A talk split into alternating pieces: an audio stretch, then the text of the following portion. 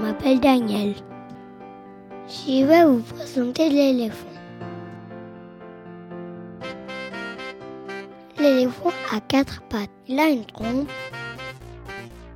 Il sert à la fois de nez et de main.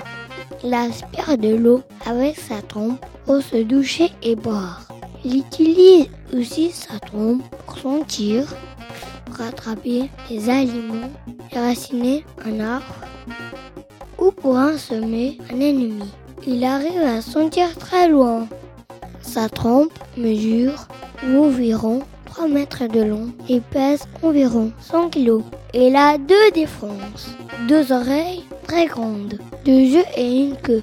Les oreilles font 2 mètres de haut et quand il fait chaud, il agit ses oreilles pour faire des courants d'air.